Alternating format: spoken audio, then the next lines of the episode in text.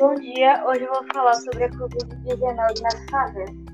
A Covid-19 para a população de favelas e periferia tem consequências diretas, como a falta de água, a falta de saneamento básico, sendo a população formada por mais negros, cujos vínculos formais de trabalho são raros e a sobrevivência é garantida por meio de inserção em empregos do setor de serviços precarizados e informais.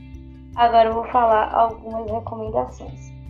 Recomenda-se que haja distribuição de materiais como álcool, sabão e detergente, para ajudar não apenas na higiene das mãos, mas também de utensílios domésticos como pratos, talheres e copos que serão utilizados por pessoas doentes que não necessitam de internação.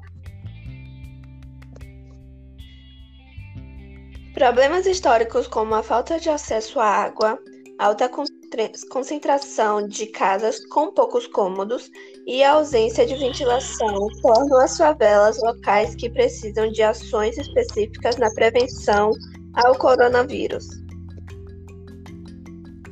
Desde a promoção da higiene pessoal e dos cuidados sociais remotos para coibir a disseminação do coronavírus, moradores de favelas, vistas e pessoas influentes também usaram redes sociais para condenar as diretrizes difíceis que essas pessoas devem enfrentar. Esse podcast foi composto por Letícia Moraes, Beatriz Andrade e Aileen Lutigas, dos do oitavo D.